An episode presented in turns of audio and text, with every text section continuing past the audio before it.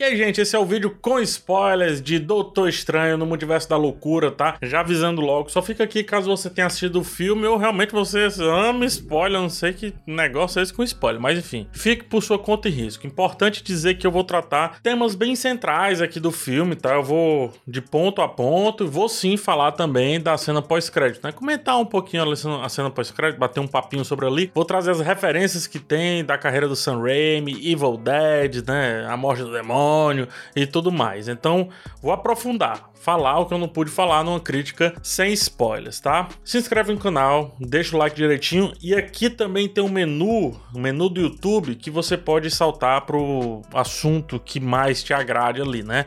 Vou falar dos temas, vou falar né, das comparações com a carreira do Sam Raimi, vou falar sobre a, a Wanda, sobre outros personagens, sobre a cena pós-crédito, então tá tudo aqui no menu direitinho, show? Vamos lá.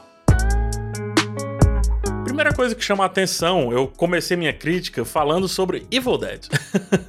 Por que, que eu fiz isso? Porque esse filme emula Evil Dead. Ah, como assim pegar? Lá no Evil Dead tem um livro que os jovens lá na cabana começam a trazer demônios e aberrações, etc porque eles abrem aquele livro macabro, né? Esse é o tema central aqui. A Wanda é a vilã porque abriu um livro macabro. Você imagina como é que os caras estavam pensando lá no WandaVision, né? Tá aqui, ó. A Wanda tá com esse livro macabro, ela abriu. Quem seria um bom diretor para dirigir coisas bizarras vindo de um livro macabro. Ah, por que não Sam Raimi, lá no Evil Dead? E o Evil Dead, como eu disse lá, é um filme importantíssimo, porque ele criou movimentos de câmera diferentes que ele usa aqui. Ele criou muita coisa específica de se fazer um filme de terror. O jump scare nasce lá, né? Não nasce, mas se populariza a partir de lá esse lance dos jovens irem pra cabana e por aí vai. Então, só pra vocês terem ideia de como Evil Dead resvala muito aqui. E o, li e o, o livro não, né? O filme ele inicia com eles indo atrás de um livro específico para vencer um outro livro. O pilar central do filme é a disputa de dois livros, né?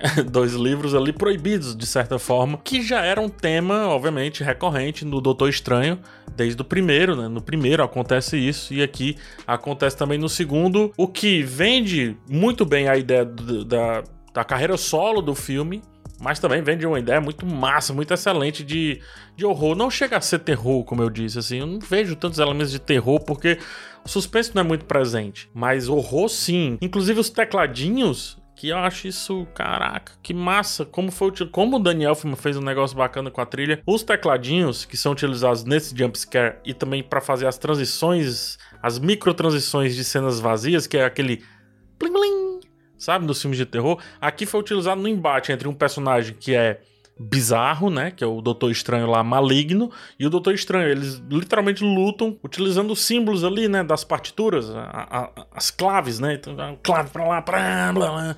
Cara. Muito legal, muito legal. Ainda na questão do que o Sam Raimi entregou, eu acho que ele fez um filme dele para ele e por coincidência utilizando o Doutor Estranho. Ele utiliza cadáver possuído né? Só que esse cadáver possuído acaba referenciando Marvel Zombies, que é lá os quadrinhos de, de zumbi ali dos personagens da Marvel, que também aparece lá na série E se, a série What If. Então olha só que, que interessante, porque ele tá fazendo um filme que satisfaz muito a autoralidade dele, ou seja, a autenticidade dele, do Sam Raimi, mas tá entregando referências só pra galera de quadrinho e que às vezes assim que tem que aprofundar muito nos quadrinhos. Cara, que escolha de direção perfeita é o Sam Raimi. E o tema do filme, como eu falei, é para ele, a partir dele, que é o lance dos livros, né, que representa muito bem Evil Dead. Daqui a pouco vou falar da participação do Bruce Campbell, que é o protagonista do Evil Dead, é o Ash, lá do Evil Dead. E vou falar sobre a cena final, a cena pós-créditos, a última cena dos créditos ali. Outros temas que o filme trata, né? O filme trata luto, e trata perda e trata tempo. Ao final, o Doutor Estranho conserta o relógio quebrado, né? E veja só que legal esse signo. Para que ficar guardando aquele tempo parado, ou seja, para que ficar preso ao passado se você pode simplesmente consertar a parada que você fez e o relógio voltar a funcionar daí por diante? O que faz o relógio abrir aquele, aquela porta, né, aquele portal de certa forma, não é o fato dele estar tá parado, quebrado, quer que seja. É só a forma dele. Então, o filme ele lida bastante, bastante, bastante, bastante com essa questão do tempo e se o tempo é realmente o Senhor que nos ajuda a nos corrigir corrigir os nossos defeitos, corrigir os nossos erros. Eu me liguei demais com esse tema. Obviamente, aí todo mundo já cometeu erros. Se não cometeu, calma. essa, essa virada de esquina tá te esperando. E realmente é o tempo que vai te tirando desse lugar de de ser um cara mal, de você achar que é um cara mal, de você se ver como um cara mal, ou como um cara incapaz de ser bom, quer que seja. Ele consertando o relógio é de uma simbologia, eu acho, perfeita, porque é realmente o que a gente tem que fazer, né? A gente tem que. Tá aqui, tá quebrado? Beleza. Consertou. Deu para consertar? Deu. Agora deixa o tempo correr para que realmente tudo se coloque ali no seu lugar. Mesmo que algumas cicatrizes fiquem, mesmo que algumas cicatrizes permaneçam. E no caso dele, depois que ele conserta o relógio, o terceiro olho aparece.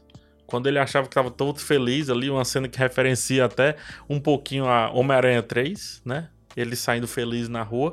Só que é quando a gente pensa que vai ter um, uma parada Raindrops Keep Falling on My Head, corta, macabro de novo e aparece o terceiro olho e a gente fica, uau, tá, o que é que vai acontecer daqui para frente? A pergunta que é feita mais de uma vez, que é você é feliz, é o outro tema e, e, um tema central também, que é essa questão da satisfação, né? A gente nunca tá satisfeito, a gente liga muito felicidade à satisfação. Tem um, tem um livro do, acho que é do Cortella, se eu não me engano, que fala sobre felicidade e que fala que não existe a felicidade, existem momentos felizes. Por que isso? Porque realmente não existe uma felicidade 100%. Então, você está feliz? Nesse momento, talvez não, mas quer dizer que eu não seja feliz? Não sei. Será que a questão não é mais satisfação? Então você está satisfeito? Sim, mas geralmente os seres humanos não. Então por isso que a gente sempre está procurando mais e mais. Que a questão da Wanda, ela não estava satisfeita, ela queria mais e mais e mais. O Steven Strange, o, o Doutor Estranho, que a gente vai ver provavelmente daqui para frente, não está satisfeito. Ele vai querer ela, ele vai querer mais, ele vai querer outras coisas, ele vai querer mais poder e por aí vai. Então esses são os temas um, que alicerçam aqui esse segundo filme do Doutor Estranho participações especiais acontecem no filme, né? Todo filme evento agora tem que ter as participações especiais. A princípio eu não gosto tanto, mas aqui eu gostei porque não foi um atalho, faz parte da narrativa central, faz parte inclusive do despertar dos poderes da América Chaves e também de uma pergunta muito importante que conecta com um dos temas centrais aqui, né? Se você fez merda, realmente essa merda é reversível? é, o Dr. Xavier, professor Xavier, porque tô no Doutor Estranho, né? O professor Xavier acha que sim, acha que esse Doutor Estranho é diferente. Ele entrou na cabeça do cara. Ah, não, não entrou. Entrou na cabeça do cara. Ele leu a mente do cara. Ele acha que esse Doutor Estranho é diferente. Então, o professor Xavier, que não pode ver uma ruiva, porque morre, né? Viu a ruiva, morreu. Vai dar ruim. O professor Xavier estiver andando, vê uma ruiva, desvia, vai embora. Mas enfim, voltando aqui ao assunto um pouco mais sério, o que o, o, o professor Xavier indica é que sim, aquele Doutor Estranho é diferente, mas ele, Doutor Estranho em si, ele também sabe que é muito similar aos outros e que vai invariavelmente seguir um caminho parecido com os outros. A questão é o que, que ele vai fazer dentro desse caminho, que isso aí ele vai ter que descobrir. Então ele não sabe se ele é bom, ele não, ele não tem nem como atestar sobre ele. Assim como nós também não temos muito como atestar é, sobre a gente quando, por exemplo, nos dão poder que é que você vai se transformar quando te derem poder? Em que que você se transforma quando te dão milhões de dinheiros? Que pessoa é essa quando disser assim, ó, tá aqui, ó, não tem ninguém te observando, você pode fazer tudo, qualquer coisa tá aqui. Que pessoa é essa? A gente pode supor que não, cara. Pô, eu sou, eu sou um cara bom, sou um cara de boa, sou um cara de gente boa. E aí você pode partir desse princípio, show. Mas lá no, na jornada, só a jornada realmente vai dizer. A própria Wanda passa por isso, né? Ela é uma pessoa boa, pô. Mas por que, que ela se transformou na feiticeira escarlate? Porque queria mais, né? E porque na jornada foi aquelas opções que apareceram na frente dela, ela pegou aquela opção. Então esse tema de erros cometidos são para sempre e ele comete um erro e é julgado por aquilo, é legal também quando ele usa a favor dele para sair daquele puzzle, para sair daquela é, daquela encruzilhada, digamos assim, né? Ele sabe que o Mordo tinha inveja dele na outra realidade. Então ele sugere que esse mordo também tem inveja dele.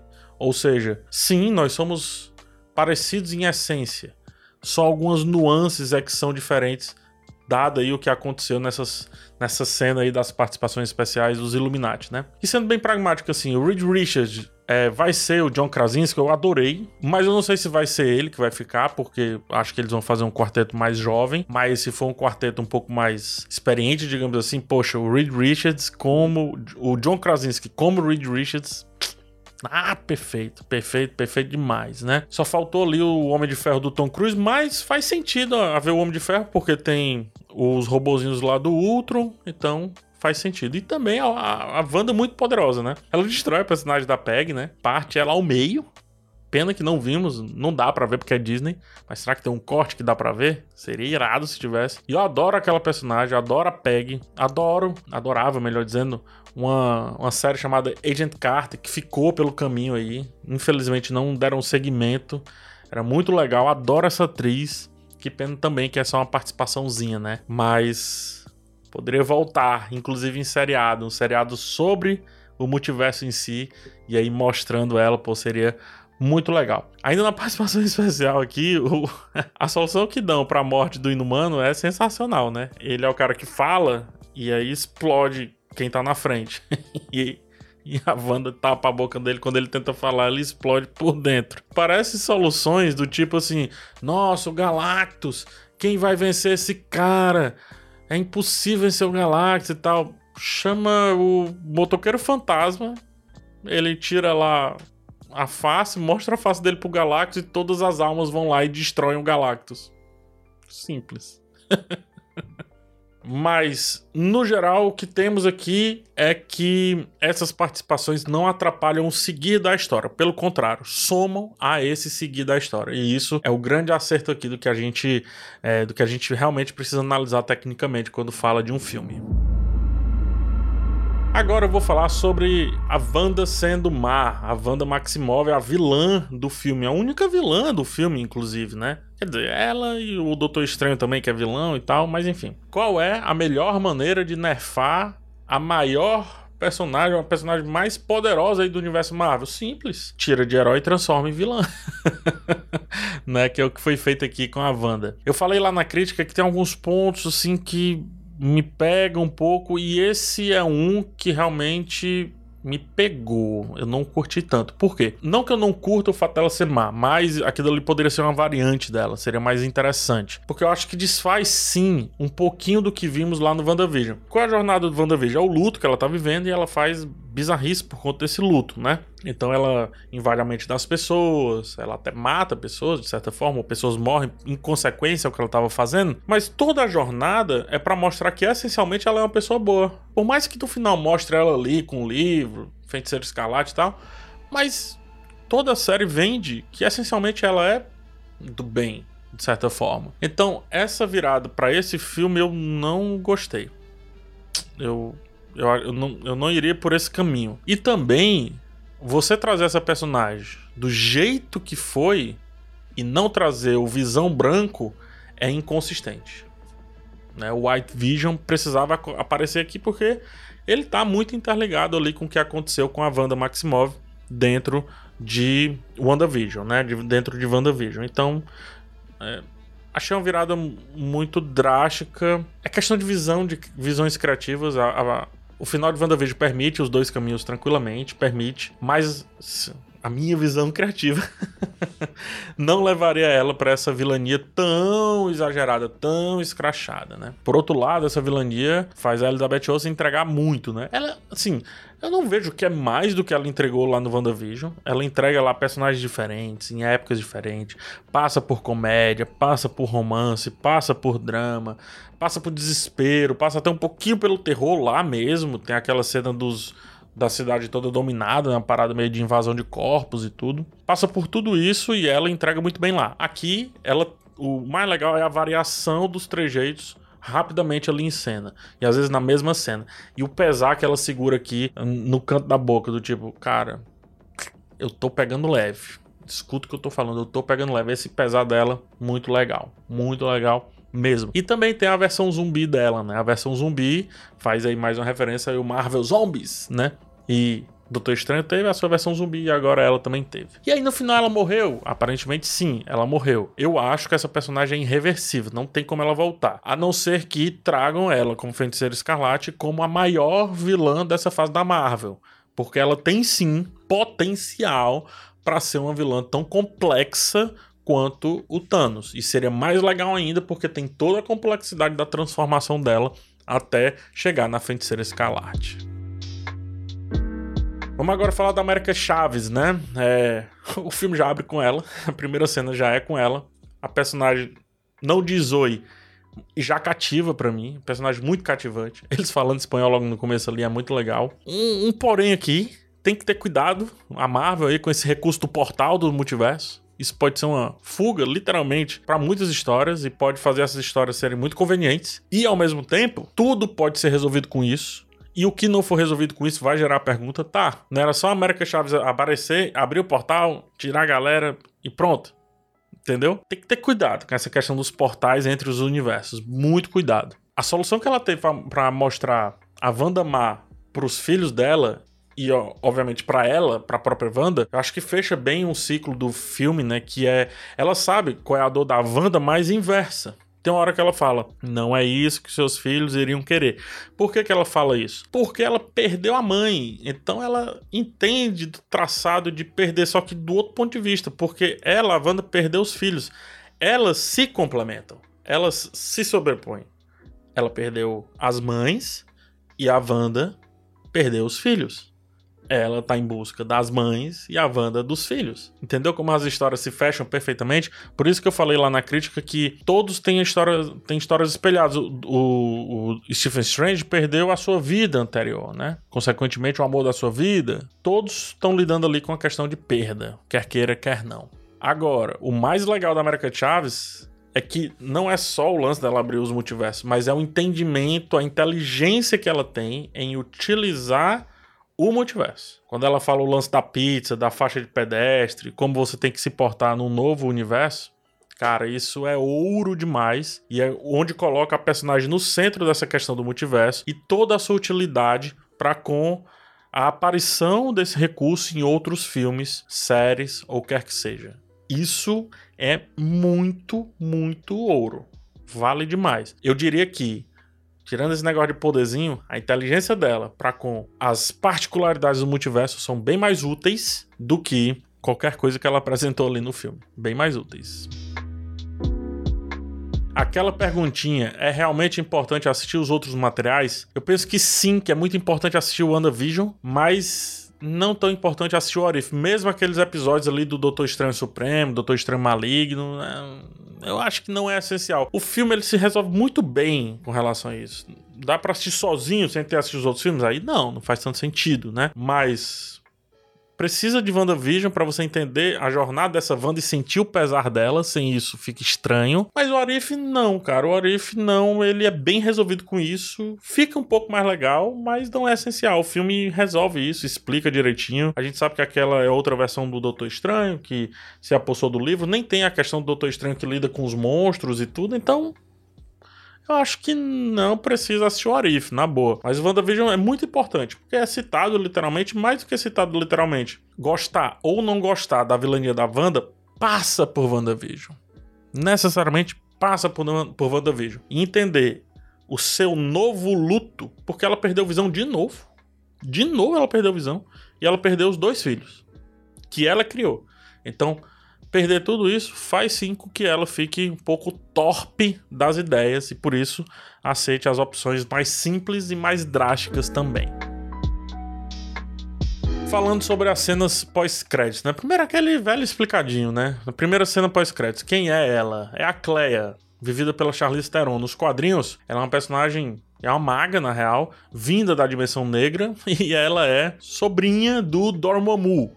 O Dormammu é o cara que o Doutor Estranho enfrenta lá no primeiro filme. O mais legal da Cleia, primeiro que é vivida pela Charlize Theron, já é show, né? A nossa atômica, mas o mais legal dela não é nem isso não, é que ela pode suplantar esse apreço, esse apego, essa obsessão do Stephen Strange para com a Christine Palmer. Por quê? Nos quadrinhos, pelo menos, eles têm um caso. Ele meio tem um esqueminha ali com a Claire, né? O que significa que nas continuações a gente vai ver os dois, talvez, se relacionando ali em um romance. Essa cena pós-crédito se liga, obviamente, com o final do filme, porque no final parece uma coisa bizarra o lance do terceiro olho. Nossa, ele é o Doutor Estranho bizarro. Mas a cena pós-crédito, não, ele já tá convivendo com essa questão do terceiro olho e é como se ele tivesse, a partir dali, uma nova atuação com aquele terceiro olho. Nos quadrinhos tem várias motivações para aquele terceiro olho. Tem uma motivação bizarra, tem uma motivação maligna, tem uma motivação mais comum do tipo, não, ele tem e usa de vez em quando ali quando precisar, principalmente quando tá nessas dimensões mais complexas, né? No caso aqui, ele tá indo para a dimensão negra com a Cleia e por isso que ele ativa lá o terceiro olho que o deixa assim mais poderoso. Por que esse terceiro olho? Aí dois caminhos que podem acontecer. Primeiro, ele pode ter herdado do livro né, do Darkhold lá do, do Doutor Estranho Maligno. No Orif, salvo engano, salvo engano, o Doutor Estranho Maligno mexe no livro negro, né, no Darkhold. Ele mexe. Então, o Doutor Estranho pode ter herdado e foi uma forma também do Doutor Estranho Maligno perpetuar. Ou o caminho mais tranquilo. Qual é o caminho mais tranquilo? Não, ele sim está traçando o caminho ali do Doutor Estranho Maligno, mas não necessariamente ele vai levar aquela realidade para bizarrice que é a realidade lá do Doutor Estranho Maligno. Vai corroborar com o Xavier, com o professor Xavier, mas também vai corroborar com o, o, o Mordo, né? É o Barão Mordo, que acha que ele não tem salvação nenhuma, que não tem, não tem esquema. E tem a segunda e última cena pós-crédito, a melhor cena pós-crédito do universo Marvel, eu diria. Tô brincando. Essa cena é muito legal porque quebra a quarta parede, acontece sim em alguns filmes do Sam Raimi, mas ali quem tá em questão é o Bruce Campbell, né, que é o protagonista do Evil Dead. E o lance dele tá com a mão sendo controlada, porque acontece isso no filme, tanto que ele corta a mão. Ele perde a mão e no lugar da mão ele coloca uma motosserra. então ele fica aquele tempo todo ali com a mão sendo controlada e batendo nele mesmo. É a referência a esse fato da mão ser um elemento muito presente na questão do Evil Dead. Ou seja, só para afirmar realmente que o Sam Raimi estava fazendo um filme dele para ele mesmo, apesar do Doutor Estranho, apesar da Marvel, esse negócio todo. Achei, achei muito legal, me diverti. E quando ele olha pra gente, quebra a quarta parede, achei bem interessante também. Tá aí. As duas cenas pós-créditos comentado, tudo comentado, comentei o máximo que eu pude aqui. E você comenta aqui embaixo, traz questões sobre o filme, vamos conversar nos comentários. Quem sabe eu trago até outro vídeo respondendo esses comentários. Acho que seria bem dinâmico, acho que seria bem legal da minha parte. O que, é que vocês acham? Comenta aqui. É isso. Te vejo no próximo vídeo. Forte abraço em vocês. Espero que vocês tenham gostado aqui do com e do sem spoilers. Dá uma olhada no sem spoilers, porque tem a parte técnica lá que eu falo bastante. Então, dá uma olhada nos dois. Espero que vocês tenham gostado demais aqui dessa cobertura de Doutor Estranho 2 do Multiverso da Loucura. Forte abraço e tchau.